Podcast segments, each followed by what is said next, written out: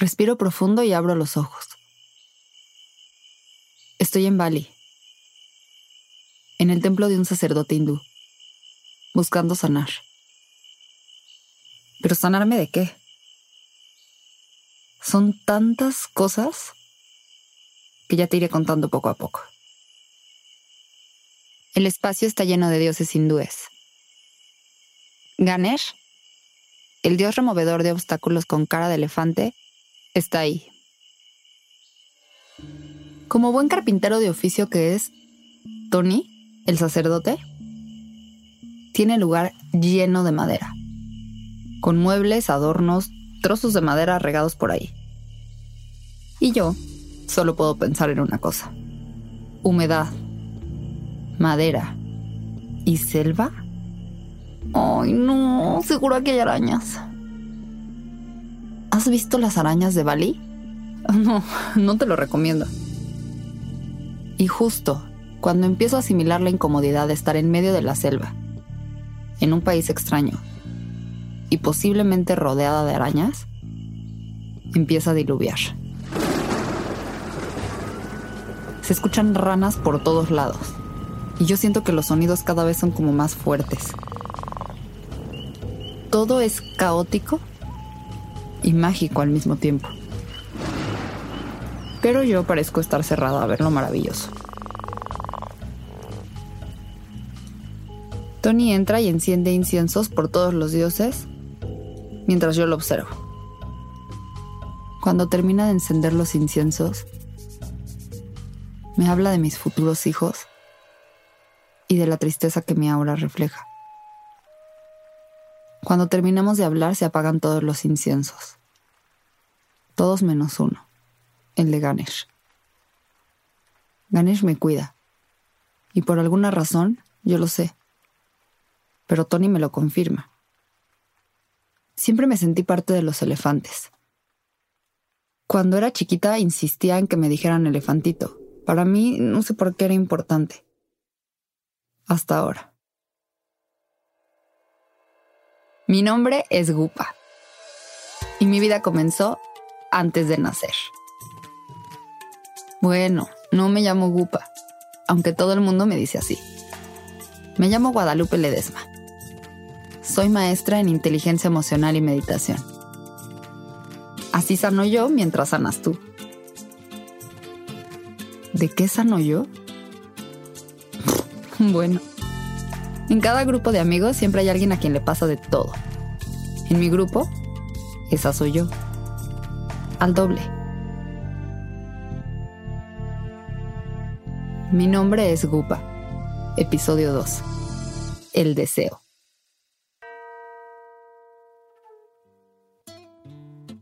De niña, el caos llegó a mi vida involuntariamente. El accidente que casi mata a Lore, mi hermana. El alcoholismo de mi papá. El abejorro que me picó en la yugular y me mandó directito al hospital. Siempre tuve la sensación de que me iba a morir joven. Cuando entré a preparatoria le decía a mis amigas, ya no sé qué hacer ahora con mi vida. Nunca me imaginé que iba a vivir tanto. Seguro se quedaban pensando, ¿Y esta loca qué? Imagínate, una escuincla de 17 años, con experiencia en absolutamente nada, en plena flor de la vida, diciéndole a sus amigas que no importaba, que de todos modos ya se iba a morir. Gupa adolescente era así como medio nihilista y dramática. Bueno, aunque qué adolescente no lo es, la verdad. Y era contradictorio, porque mientras yo crecía viéndole el lado amable a todas las cosas, y con las personas que me querían diciéndome una y otra vez que era una niña muy suertuda e iluminada, yo como que decía, a ver si, qué lindo ser iluminada. Pero pues igual y ya no vivo. Como ya te debes haber dado cuenta, sentía que me faltaba una pieza. Bueno, hasta un tornillo pero la verdad es que no sabía ni por dónde empezar a buscar. Lo más cercano que tenía un propósito lo había aprendido en la peregrinación. Allá había conocido, pero de cerca la fe, la idea de ayudar a los demás. La verdad, siempre me gustó muchísimo. En esa búsqueda, en un plan de entrega absoluta, al propósito de ayudar a quienes más lo necesitan, hasta consideré hacerme monja y empecé a hacer voluntariado. Me acuerdo que amaba a las madres. Mi hermana Paula. No sé si estaba en el coro, pero como muy cercana a todo lo de la iglesia. Las canciones, no manches, escuchábamos el disco de Jaire en el coche. Imagínate, así íbamos cantándolas a todo pulmón, así como si fuera el hit del momento.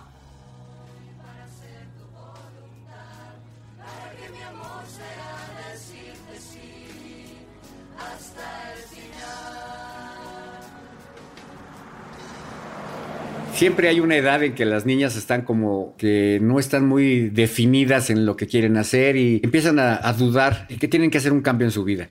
Mi papá. Y parece ser que Gupa pues andaba hasta pensando hacerse monja. Para un proyecto de la escuela, íbamos un par de veces por semana a visitar y a cantar con los viejitos del asilo. Ahí encontré lo que yo creía que significaba ser monja. Digo, contrario a lo que pensaba antes, en esos lugares, impregnados aparentemente de dolor, también hay gozo. Y yo gozaba cuando esas personas gozaban conmigo. En el asilo fue cuando descubrí que estar ahí gozando en el caos me hacía muy feliz. Y me hacía sentir segura. Entonces eso es lo que yo quería hacer. Ayudar. Entonces Lorena, la mamá, le dijo, a ver, pues antes de que decidas irte a, a, ser monja, pues, ¿por qué no? ¿Qué es lo que quieres? No, pues yo aquí yo quiero ayudar. Bueno, pues si quieres ayudar, está la opción de que te vayas a, a la India, a la casa de la Madre Teresa. Vete a Calcuta para que te llegue hasta la médula lo que es verdaderamente ayudar al prójimo. Mi mamá. También era la gran oportunidad de despertar este espíritu como Gupa, de salir fortalecida de esa adversidad. O sea, cómo encontrar la mirada de, nuestro Señor a través de todos estos enfermos. Y hay algo que tienen que saber de mí. Me aviento a todo. Y eso puede ser una virtud, pero pues también a veces tiene resultados inesperados. Y Calcuta pues sonaba emocionante, pero con un lado aterrador.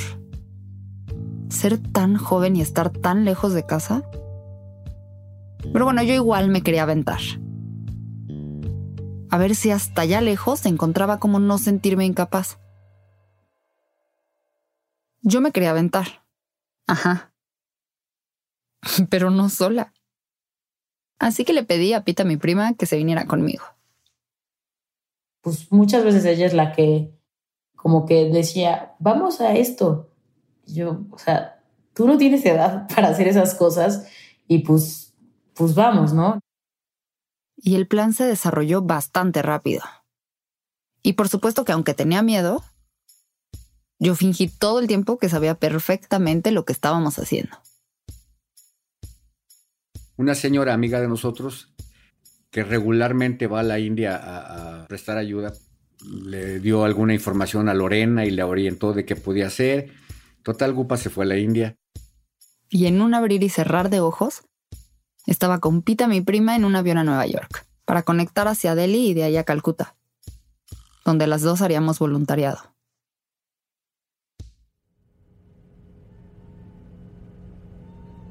En ese vuelo, le entregué a Pita, mi prima, un regalo que le había estado preparando. Le hice una carta expresando lo que el viaje significaba para mí.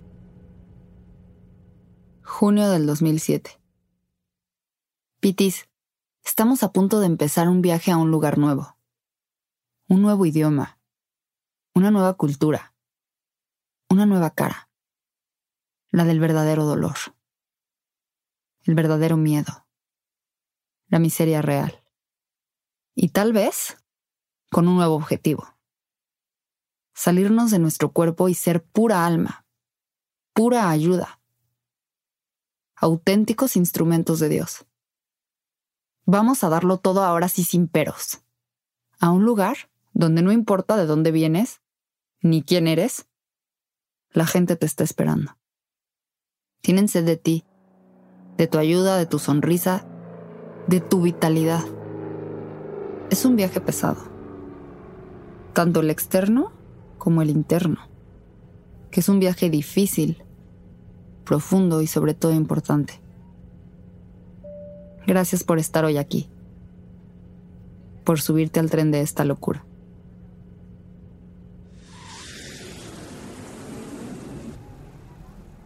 Llegamos a Calcuta y olía a... a Calcuta. Todo era raro. Pero en ese momento, cuando estábamos ahí, otra vez tenía que ser fuerte, porque yo era la que había ideado ese plan. Cuando estábamos ahí le dije, oye, ¿sabes qué? O sea, nosotros nos tenemos que hacer responsables porque pues esto está horrible y tenemos que hacer algo. Y le dije, vamos a un restaurante o algo. Y entonces a la hora que salimos y vimos como, o sea, para cruzarte la calle, pues era matarte. O sea, yo creo que si alguien, no sé cómo sigan ahorita las calles de Calcuta, pero cruzar la calle neta era una odisea porque la gente va en sentido contrario, todo el día pitan, o sea, no, no, no hay como reglamentos viales que te hagan sentir segura como peatón. Pita me decía, ¿por qué me trajiste aquí? Y no realmente se enojó. Y me decía como, tú eres la culpable de que yo esté aquí y yo me quiero regresar ya. Hasta le mandó un mensaje a la amiga de la familia que nos invitó. ¿Qué chingados nos hiciste por venir aquí? O sea, no manches, te la bañaste, eres un inconsciente, ¿cómo te atreves?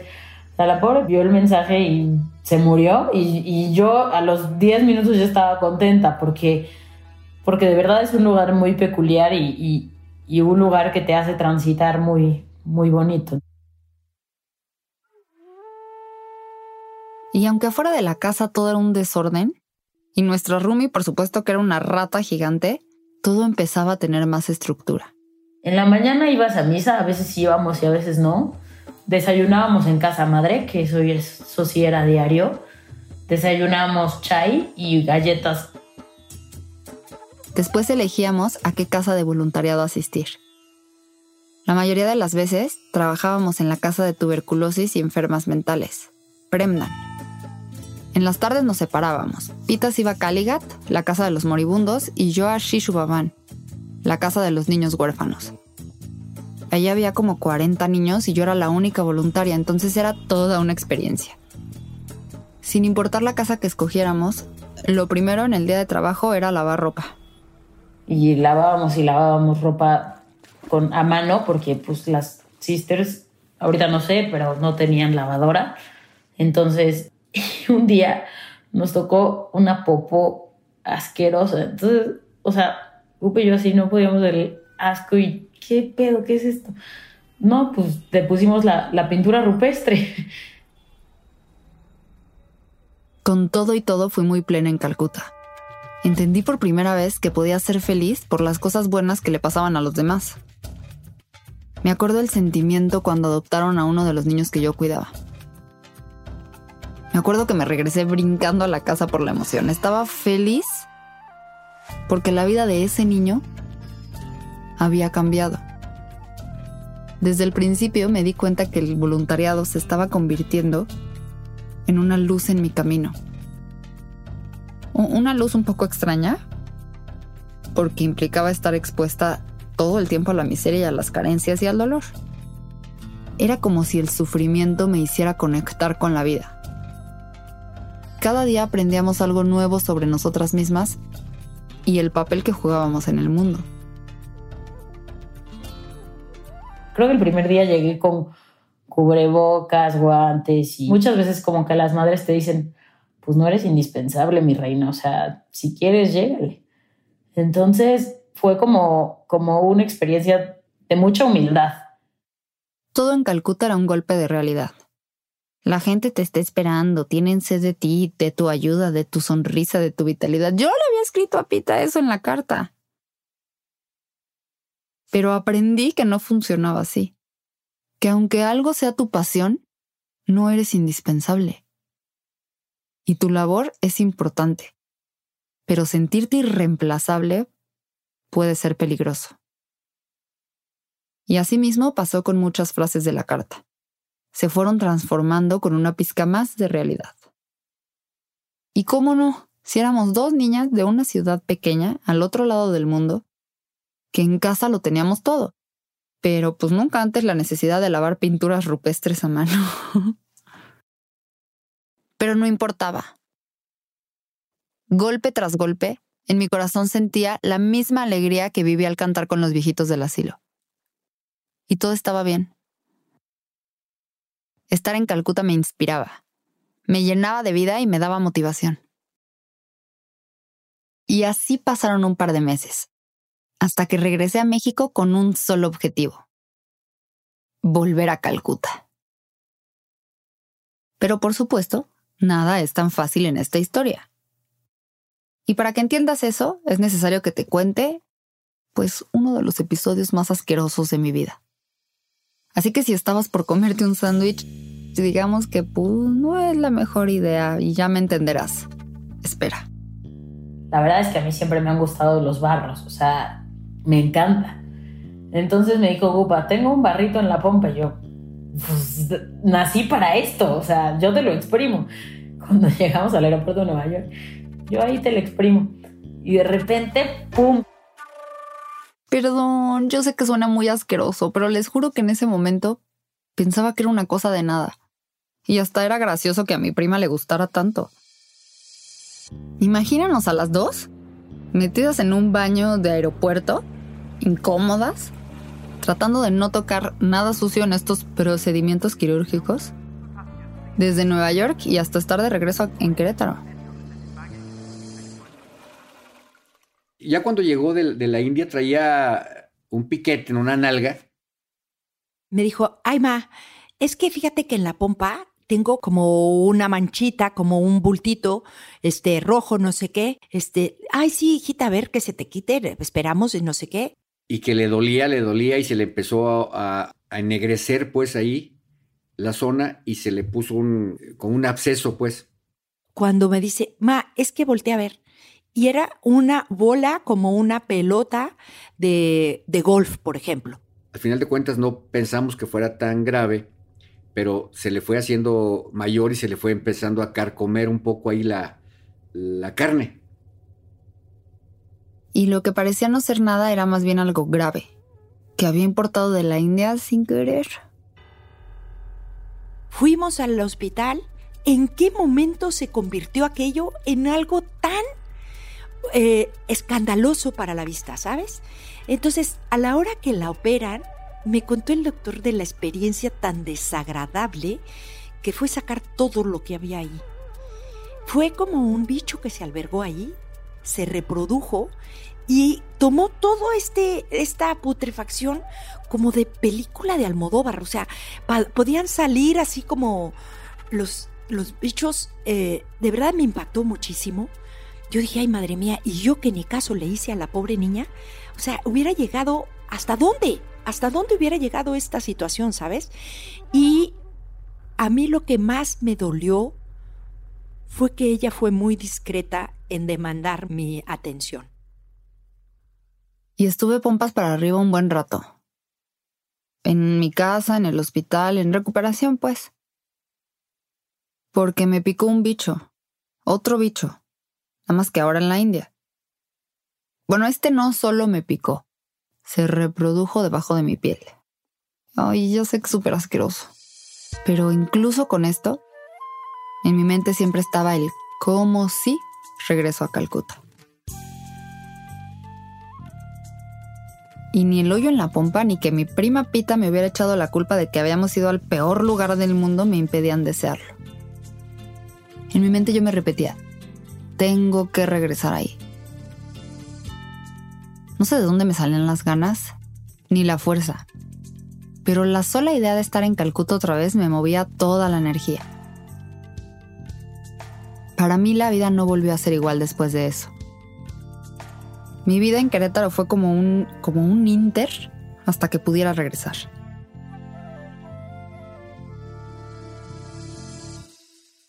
La dinámica familiar es que después de prepa se fueran un año sabático a donde ellas escogieran. Y adivinen qué escogí. Y entonces le dije, no, amor, a ver, hay que voltear a ver los idiomas y la, la experiencia de vida también un poco distinta, ¿no? Entonces fue cuando negociamos que fueran seis meses a París y seis meses a Calcuta. Me fui a París y para comunicarme a México tenía que marcar 200 números de una tarjetita. Por supuesto que para mí el no poderme comunicar constantemente a México significaba una cosa. Libertad. Cuando Gupa se fue a París, Lore y yo fuimos a visitarla en diciembre. Mi hermana Paula. Fue increíble. O sea, fui a conocer la vida que, que tenía Gupa, de vivir sola, con amigas. Y fue como, wow, o sea, me sentí adulta, ¿no? O sea, como que Gupa me compartió esa experiencia de, ¿qué vamos a comer? O sea, obviamente traíamos como el, el presupuesto limitadón. No cocinábamos nada, una pasta ahí horrible, no la comíamos. Y yo fascinada por estar con mis hermanas como en esa libertad total. Supuestamente iba a estudiar francés, pero realmente iba a divertirme, ¿no? A ver el mundo, a conocer. Y lo mejor es que ya estaba cerca de Calcuta otra vez. Bueno, de manera figurativa, claro, porque estaba a 7.851 kilómetros y un obstáculo de mi sueño. Mira, para ir a la India se necesita visa. Y yo la fui a sacar en francés, pues porque estaba en París. Y la regué. Y de repente resultó que no me la iban a dar a tiempo para mi vuelo a la India. Entonces, como en esos seis meses todavía no se inventaba el Wi-Fi público, marqué los 200 números del teléfono de la cabina a mi casa.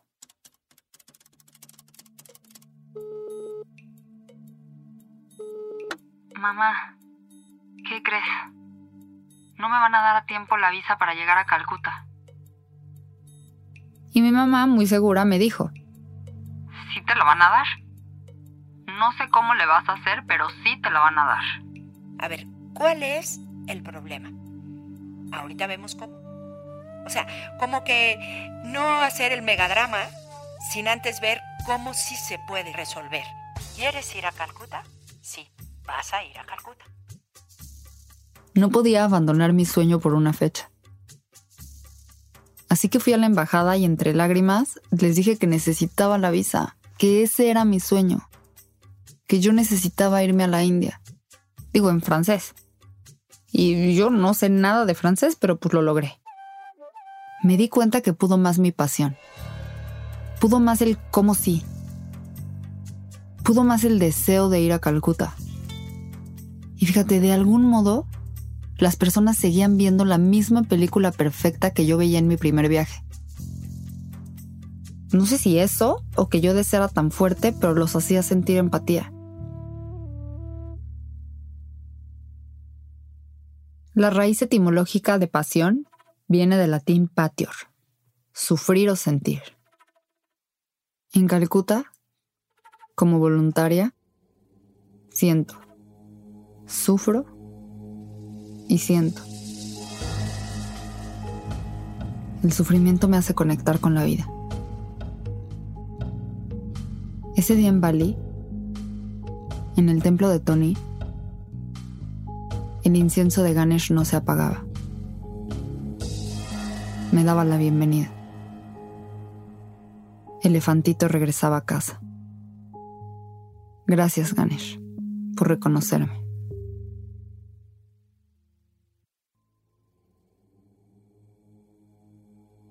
Mi nombre es Gupa es una serie de Sonoro producida por Carmen Graterol y Fernanda Estrada.